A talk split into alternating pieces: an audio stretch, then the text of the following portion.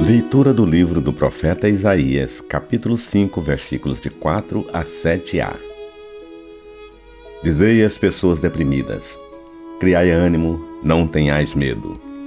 Vede, é vosso Deus, é a vingança que vem, é a recompensa de Deus. É Ele que vem para vos salvar. Então se abrirão os olhos dos cegos e se descerrarão os ouvidos dos surdos.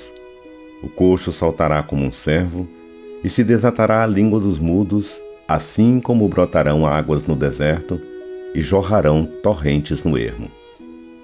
A terra árida se transformará em lago e a região sedenta em fontes d'água.